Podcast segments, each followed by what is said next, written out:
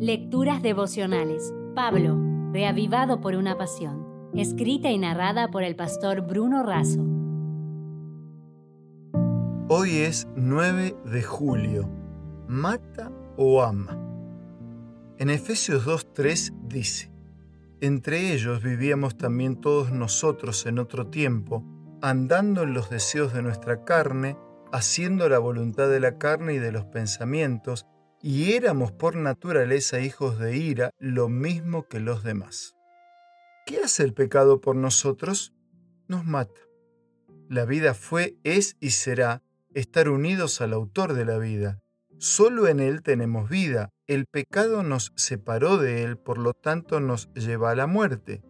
Una persona muerta no puede hacer nada por sí ni para otros. No escucha, no tiene apetito, ni cansancio, ni dolor.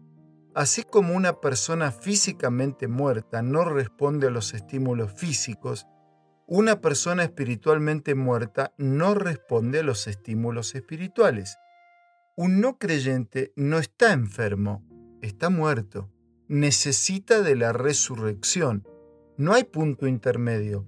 O estamos vivos o estamos muertos. La degradación del mundo, la astucia del diablo y los deseos de la carne conducen al ser humano a la desobediencia. El pecado nos condena. El pecado no nos permite hacer nada que nos haga salvos. Por naturaleza somos hijos de ira y por las acciones somos hijos de desobediencia. La sentencia ha sido dictada, la ejecución se demora por la misericordia de Dios que procura y busca nuestro arrepentimiento para nuestra salvación. ¿Qué hace Dios por nosotros?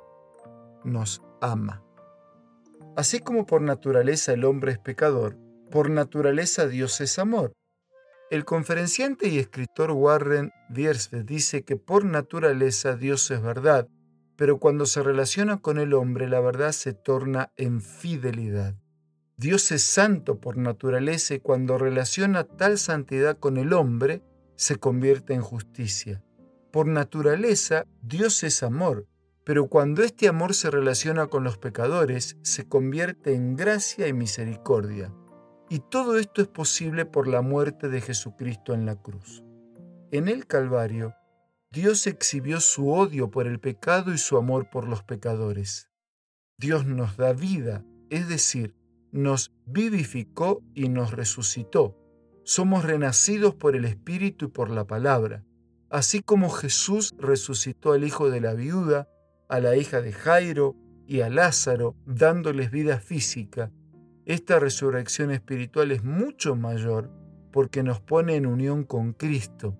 Nuestra posición física puede estar en la tierra, pero nuestra posición espiritual está en los lugares celestiales en Cristo. Y junto con mi abrazo, concluyo la reflexión de hoy de esta manera. El pecado obró en contra de nosotros, pero Dios obró en nuestro favor. Y si Él está con nosotros, ¿quién contra nosotros? Como muy bien dijera Elena de Huay, Jesús, precioso Salvador, su gracia es suficiente para el más débil y el más fuerte también debe tener su gracia o perecerá. Si desea obtener más materiales como este, ingrese a editorialaces.com.